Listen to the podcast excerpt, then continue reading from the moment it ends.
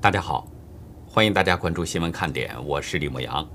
今天是美东时间三月二十五号星期四，亚洲时间是三月二十六号星期五。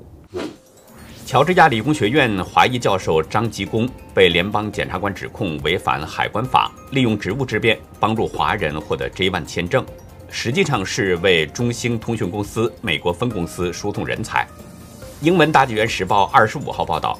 目前，美国联邦调查局与美国移民和海关执法局正在联合调查案件。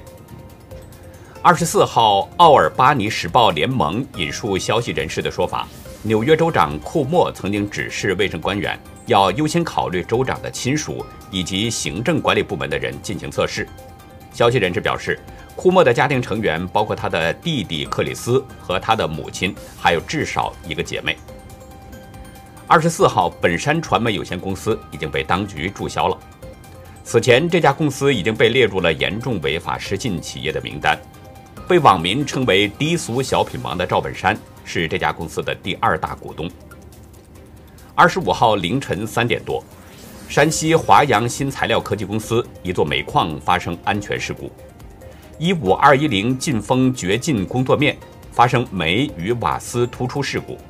当班出勤十二个人，其中八人安全升井，另外四名矿工走避不及，被困在了矿井下。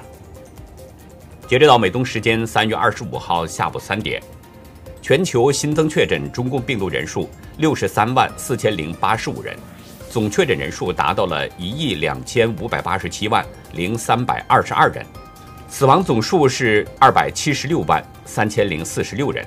下面进入今天的话题。最近几天，美欧等西方国家与中共的言语交锋一直不断，现在终于动手了。在西方自由阵营对中共实施制裁之后，中共在中国大陆掀起了一场新的人民战争，抵制外国的服装品牌。但是许多大陆朋友呢，用行动刺破了中共的这个泡泡。等待了六十六天，拜登终于举行了新闻发布会，他谈到了计划谋求连任。也谈到了关于中共和习近平的问题。今天还有一个前总统川普的消息，他正在和多家科技公司谈判，准备推出自己的社交媒体。在美东时间今天下午一点半，上任已经六十五天的拜登呢，终于在第六十六天举行了第一场正式记者会。今天看上去精神状态还不错。拜登也像习总一样拿了一个小本本儿。拜登一上来先谈到了疫情中取得的成果，然后呢，按照名单顺序点记者的名字，请记者提问。话题主要就是围绕在移民问题。拜登把美墨边界的移民问题归咎到了他的前任身上，批评川普关闭了之前的移民机制。有记者问他，移民为什么来美国？怎么样去解决那些人的留下或者是离开？怎么样划分？拜登表示说，那些移民呢，不是因为他成了白宫主任之后才来的。他表示，二零一九年边境增加了百分之三十一，今年的前两个月都在增长，而且每年都是这样。他指责川普解除了之前存在的机制，还关闭了床位。他说，他的政府正在重建这个机制。有记者问到了美中关系和中共对人权的迫害等等，拜登表示说呢，自己和习近平的关系很好。早在奥巴马时期，他就以副总统的身份跟习近平接触。拜登表示说，习近平很聪明，他们之间曾有两个小时的对话。他向习近平阐明过，美国不想冲突，但美中之间会有竞争，希望中国公平贸易。拜登说，他的政府将以有效率的方式与中方打交道。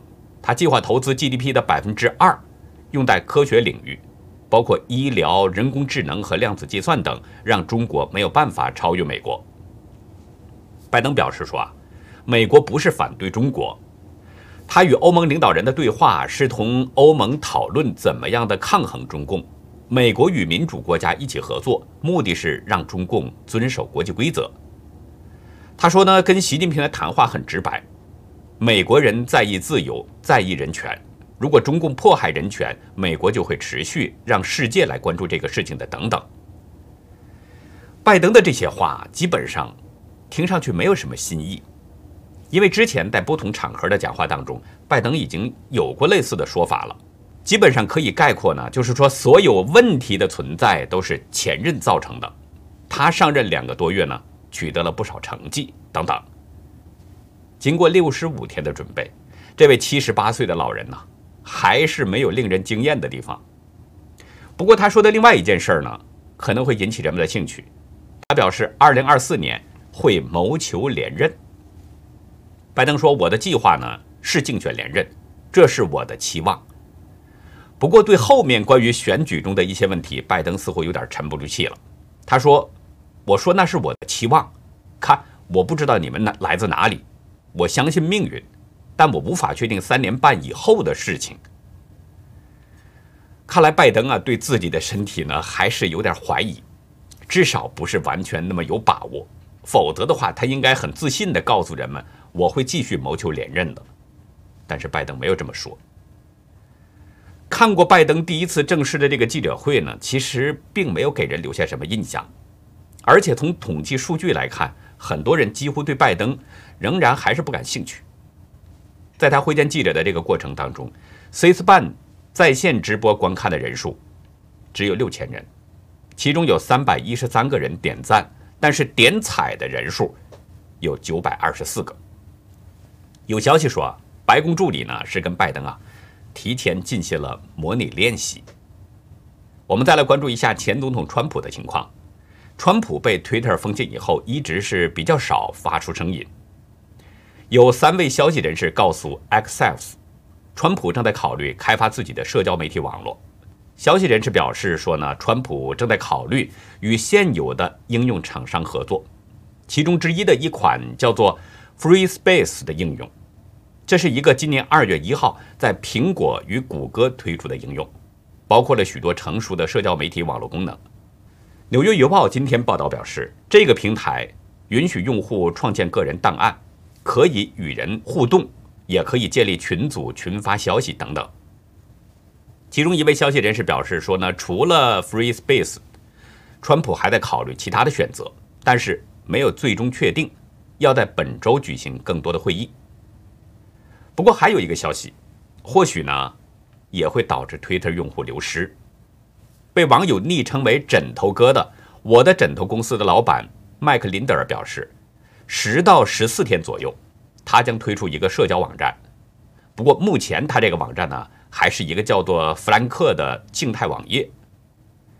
在前天，埃里克梅塔克斯电台节目中，枕头哥表示说自己呢一直在秘密地创建自己的社交媒体平台，已经投资了几百万美元，目的就是让人们能够自由地发声。他表示自己将成为这个网站的 CEO。枕头哥介绍。这个网站具备 Twitter 和 YouTube 的功能，是一个平面广播和电视的综合体。人们可以发布视频，也可以网络直播，还可以网络聊天等等。目前我们不清楚川普是不是有跟枕头哥合作的这个计划，但是不管他们是不是有合作，未来人们呢都会至少有一个可以自由发声的平台。这将打破 Twitter、脸书的垄断，甚至有可能呢对这些社交平台啊。会形成致命的冲击。早就有不少 Twitter 用户表示，川普去哪儿，他们将来就会搬家到哪儿。那一旦发现了有其他的选择的话，他们就会立即甩掉 Twitter。所以可以想见，不论川普是不是开发自己的社交网络媒体，都将带走许多的粉丝。其实呢，我也可以跟大家透露一个消息，算是一个广告吧。优美客网站呢，已经正式对外开放了。现在已经有不少自媒体人呢，都去了这个新家，去这个新平台了。我们新闻看点呢，也在那儿开通了频道，所以呢，欢迎大家能够去到那边继续关注我们。您也可以注册账号，建一个自己的小窝，这是自己的平台，绝对安全可靠。今天早晨呢，打开电脑以后，想浏览网站，发现各大网站都在报道耐克。H&M 等等这些各大品牌与新疆棉花的这个相关消息，也有很多知名艺人纷纷与这些服饰公司呢终止了合作。在中国大陆的微博热搜上，前五十条当中，关于新疆棉花和各种抵制的相关话题占了二十六条，而且妥妥的占据着前十的位置。有不少外国知名品牌服饰公司呢，他们表示禁用新疆生产的棉花制品，其中包括无印良品、优衣库、阿迪达斯等等诸多品牌。这些品牌啊，都是国际非营利组织良好棉花发展协会 （BCI） 的成员。这个协会有两百多个品牌。那今天炒的最热的是耐克，他的代言人王一博已经宣布了终止与耐克的一切合作。声明表示说呢，要维护祖国利益。此外，还有至少几十位艺人纷纷与这些合作品牌割席，比如刘亦菲、陈奕迅、彭于晏、杨幂、迪丽热巴等等，终止了与阿迪达斯的合作。李现、杨洋、刘昊然、许光汉、刘雯终止了与彪马合作，王源终止了与优衣库的合作等等。另外，王者荣耀取消了与巴布里的合作。成都大悦城摘下了 H N M 的牌子。中共官媒人民日报还发出一个长图，是多家国货品牌在发声这么一个图，包括李宁、安踏、特步、海澜之家等等，纷纷表示支持新疆棉。此外呢，中消协表示严重关切 H&M 事件。棉花协会的发文也出现在了微博热搜。棉花协会在声明中表示，若干国际服饰品牌声明。禁用新疆棉花产品影响恶劣，坚决反对西方各国的任何抵制，敦促其停止错误做法等等。可以看出，这些国际品牌正在大陆遭遇的抵制。事出必有因呐，中国大陆出现这种抵制潮，到底是由什么引起来的呢？美国之音在今天报道说，瑞典服装品牌 H&M 昨天发表了一份声明。表示拒绝使用新疆的棉花。声明中表示呢，对来自公民社会组织的报告和媒体的报道深表关切，其中包括对新疆维吾尔族自治区少数民族遭到强迫劳动和宗教歧视的指控。声明中强调，H&M 不与任何位于新疆的服装制造工厂合作，也不从新疆地区采购原料与产品。这个消息传出以后。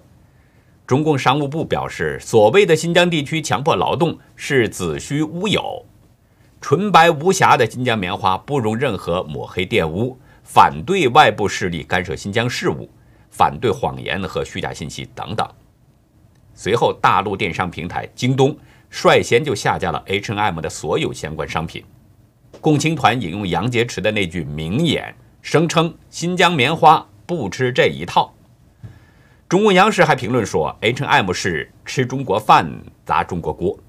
大陆演员黄轩、宋茜分别通过他们的工作室声明，表示与 H&M 已经没有任何合作关系了，声称呢说国家利益高于一切，反对任何抹黑、造谣等等。网络上更热闹，H&M 的这个大陆微博账号几乎被灌爆了，许许多多大陆网民要求他们滚出中国市场。有的网民还表示留着自己穿吧。到了亚洲时间二十四号的晚上，H&M 在官方微博呢发出了一个回应声明，表示 H&M 集团一贯秉持公开透明的原则进行管理，确保供应商遵守商业行为准则，不代表任何立场，并且还表示一如既往的尊重中国消费者等等。对 H&M 的这个声明呢，不少网民表示看不懂。人民日报评论说：“中国市场虽大，但是不欢迎任何恶意重伤者，声称国际利益高于一切，吃饭砸锅注定痴心妄想。”胡锡进还在环球网发文说：“H&M 的这个回应拒不道歉，让中国网友更愤怒了。”到今天上午。在高德地图、百度地图等等这些地图 App 上，已经找不到任何 H&M 的门市位置了。华为、天猫、拼多多、vivo 等等这些应用商店，还有腾讯应用宝等等，都已经下架了 H&M 商城 App。不过，找到那份 H&M 的声明，却发现这个声明并不是最近的，在2020年3月20号，这个声明就已经发出了。谁料到现在被翻了出来，并且还引起了轩然大波。对于 H&M 去年的这个声明，现在被炒作。中国外交部发言人华春莹今天这么说的：“说没有关注有关企业什么时候发表声明，但声明引起了中国网民的强烈反应，不允许外国人吃饭砸锅。”他还又一次代表中国人民，声称中国人民友善开放，但中国的民意不可欺不可违。华春莹还拿出两张美国黑奴摘棉花的照片。指称美国也曾有强制劳动。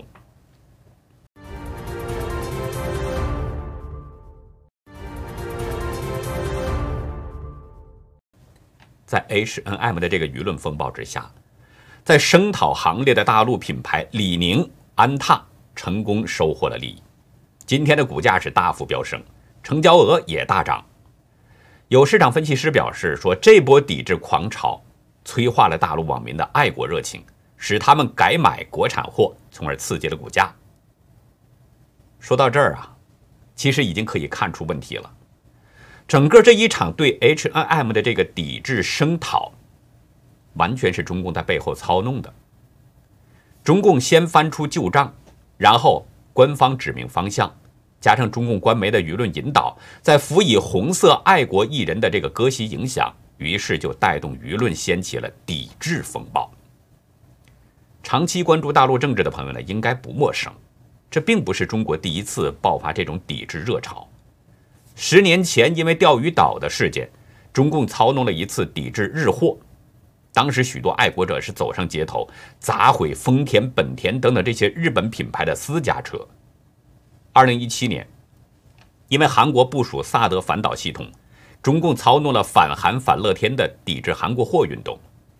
两年前，因为 Coach 等等这些奢侈品牌把香港和台湾单独列为一个国家，中共又引导抵制这些品牌。只不过呢，前几次中共都是在半明半暗当中操弄网民，而这一次，中共是站在了台面上，公开呼吁国人进行抵制，而且中共官媒的措辞相当强硬，所以就使这次的抵制风潮。很迅猛。我的朋友秦鹏认为呢，这是中共操弄舆论、玩弄民意的一个典型做法。中共的目的就是用这样的方式来杀鸡儆猴，制造寒蝉效应，使其他的那些跨国公司自律言行，同时转嫁国内的矛盾。相信大家应该有所了解，中共在新疆侵犯人权、强迫劳动，并且实施种族灭绝政策。相关的人权组织已经搜集到了三万多证人证词。我在以前的节目中也多次谈到过，所以我们这儿呢就不再重复这个问题。对于中共在新疆犯下的种种罪恶，西方国家多次向中共提及，但中共一再抵赖，并且在习总加速师的这个领导之下，对外进行战狼外交，见谁咬谁。眼见中共的威胁是越来越大，西方国家最终。下决心与中共是针锋相对，对中共实施制裁。法国《十字报》指出，西方国家反对中共从未如此一致。美中谈判的不欢而散，和国际社会的制裁，特别是欧盟越来越强硬，这让北京已经强烈意识到，中共已经被严重孤立了，想恢复到以前的邦交关系，短期内几乎不太可能。南卡大学艾肯商学院讲席教授谢田对自由亚洲表示：“这次西方国家的制裁戳到了中共痛处，被制裁的中共官员级别虽然不高，人数也不多，但是这次制裁的影响非常大，整个国际社会都在关注，这让中共非常难受。”谢田指出，中共虽然拉俄罗斯和朝鲜与西方抗衡，但中共的心里是清楚的，中国百姓也知道。这两个政权都靠不住，俄罗斯是面和心不和，朝鲜是想从中国弄点钱，所以呢，北京非常尴尬，非常难受。现在就是被架在火上烤。为了摆脱这种尴尬，转移国际视线和国内的压力，那就只能再次煽动民族主义，发动民众来打一场人民战争。不过有一个很有意思的现象，中共打人民战争。目的呢，可能就是要教训这些国际品牌。但是，《苹果日报》今天报道，中国的耐克销量只增不减，H&M 仍然有人排队。报道表示，内蒙古呼和浩特市的一家 H&M 门市今天仍然有不少的顾客在排队付款。知名电子商业平台得物 App 上面仍然有大量的耐克产品出售，而且交易量是只增不减，每分钟都有人刷新购买界面。有微博用户发文表示，当天上午看到得物 App 上的耐克产品卖的超级凶。微博还附上了两张图，显示有大批用户在等待着付款。下面有网友就留言跟帖，表示说：“笑死，这就是互联网抵制哈。”还有网友说：“我的朋友圈好几个人在狂欢，期待耐克打折好入手。”微博看看爱国爆棚，线下真的是一言难尽。还有的说：“只知道居明星，但是该买的还是买啊。”我以为多硬气呢。在北京西单大悦城的 H N M 门市，昨晚也有不少顾客在店内选购。试衣间外边有很多的顾客在排队。其中一名店员透露，不清楚公司声明抵制新疆产品的事儿，目前实体店没有受到影响。苹果日报嘲讽：“身体最诚实。”批骂 H&M 和耐克是工作，门前排队是生活。哎，也真是让中共够窝火的，这么折腾，还有这么多的人不理中共这个茬儿。不过呢，还有一个让中共窝火的事儿，中共离台湾呢，可能更远了。今天，台湾中科院副院长冷金旭透露，目前中华民国已经成功设计制造具有远程打击战力的一种陆基导弹，还有三项远程打击的飞弹正在研制当中。冷金旭透露这些情况呢，是根据国防部公布的四年期国防总检讨。今天在立法院啊，外交及国防委员会邀请了国防部长邱国正来做专案报告，其中就提到了国军未来建军的目标，重点是远程打击，将持续发展可大幅增程的空射飞弹、远距遥攻武器，借此来延伸防卫作战纵深，建立重层核阻力量。邱国正表示，发展远程攻击能力呢，这是台湾国防的一个优先事项，期望达到远距、精准和机动。国防部长指出，台湾国家中山科学研究院对这项研发是从来都没有停止过。随后，冷金旭就透露了上面刚才的这些情况。他还指出，台湾目前已经有一种可以量产的远程陆基导弹。另外还有三项导弹科研方案，不过呢，因为射程等讯息需要保密，所以不方便公开。这是台湾方面第一次公开承认，他们正在发展远程攻击战力，而且技术水平已经达到了可以量产的程度。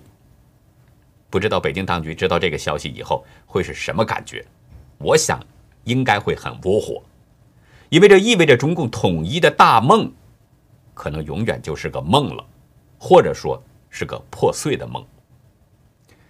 同样是在今天，台湾陆委会公布了一份对两岸相关议题态度的最新民调，其中呢，对中共提出的一国两制这个方案，有百分之八十八点二的台湾民众表示反对，还有百分之七十四点九的人不认同一个中国原则的九二共识等立场，也有高达百分之八十二点八的人明确表示支持政府。做好自我防卫，捍卫国家主权以及台湾民主。接下来，我们再把目光呢转向澳洲。连日的降雨啊，澳洲东部新南威尔士州发生了六十年来最严重的洪灾。尽管现在这个洪流是已经逐渐消退了，但是当地的居民却面临着另外的一种新的威胁。因为水的缘故呢，导致世界上最毒的漏斗网蜘蛛。都涌进了居民的家中去避难。这些毒蜘蛛噬咬了多很多人，其中至少有十三个人被噬咬以后是毒发身亡。澳大利亚爬行动物公园提醒人们，在暴雨和洪水泛滥之后，这种最知名的蜘蛛可能会为了躲避洪水，跑到房屋中去躲藏。公园主任福克纳指出，由于难以置信的洪水，就迫使人们离开了家。而那些漏斗网蜘蛛呢，也是被迫离开了他们的栖息地，前往干燥的地区去逃生。不幸的是，这可能意味着他们很快就会进入到民宅。而事实上，已经有无以计数的蜘蛛是躲进了民宅。CNN 引述目击者的说法，成千上万的蜘蛛在来临前已经爬上了围墙、栅栏，然后冲进了屋内。部分没有来得及逃离的蜘蛛横尸遍野。居住在马克市的威廉斯表示，这辈子都没见过这样的景象。据介绍，这种漏斗网蜘蛛是当地著名的剧毒蜘蛛，也是全球最知名的蜘蛛之一。如果被它咬上，最初会有剧痛，体表呢会留下清晰的痕迹，随后在一个小时之内就会出现中毒的症状。目前至少已经有十三个人被这种蜘蛛咬了以后毒发身亡了。所以呢，我们要提醒当地的民众一定要做好防护措施，尽量的远离那些带毒的家伙。如果自己没有办法去应对呢，那么可以打电话请求爬行动物公园的工作人员来帮忙处理。我们在前面的节目当中呢，跟大家分享了不少啊人性中的善的故事，这些故事呢没有经过任何的人工浮造，但是这些故事却很感人。我们因此呢也收到不少网友的反馈。有很多网友表示说，他们看了这些故事之后呢，自己人性中的善就被启发出来了。